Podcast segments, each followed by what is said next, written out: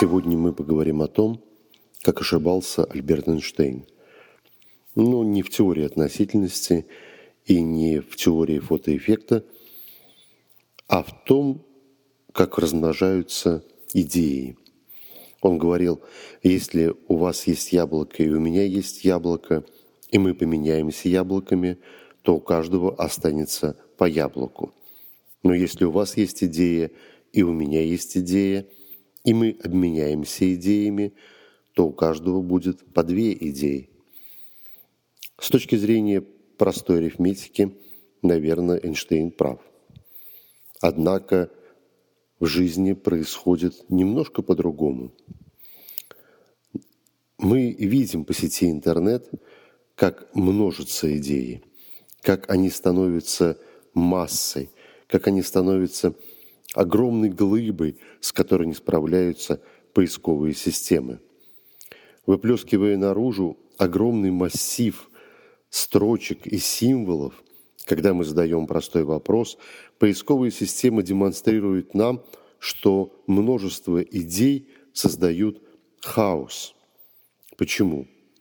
Потому что при обмене и росте идеи обесцениваются.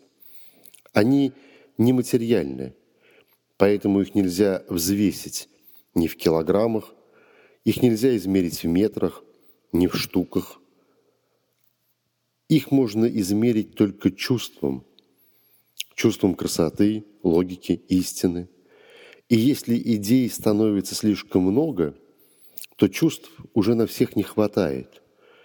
И на каждую идею приходится чуть меньше красоты – чуть меньше логики, чуть меньше смысла. Так идея обесценивается. Их становится много, но каждая из них становится слишком мелкой. Это действительно как в Твиттере. Ты успеваешь сказать несколько слов, и уже за тобой бегут тысячи других, которые говорят примерно те же самые слова. И твои слова растворяются – растворяются среди миллионов других идей. Альберт Эйнштейн был прав с материальной точки зрения. Однако человечество живет в мире, где далеко не все материально, где существуют социальные связи, где существует мир идей.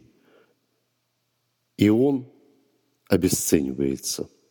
Это трагедия – современного человечества, за которое еще не получили Нобелевскую премию.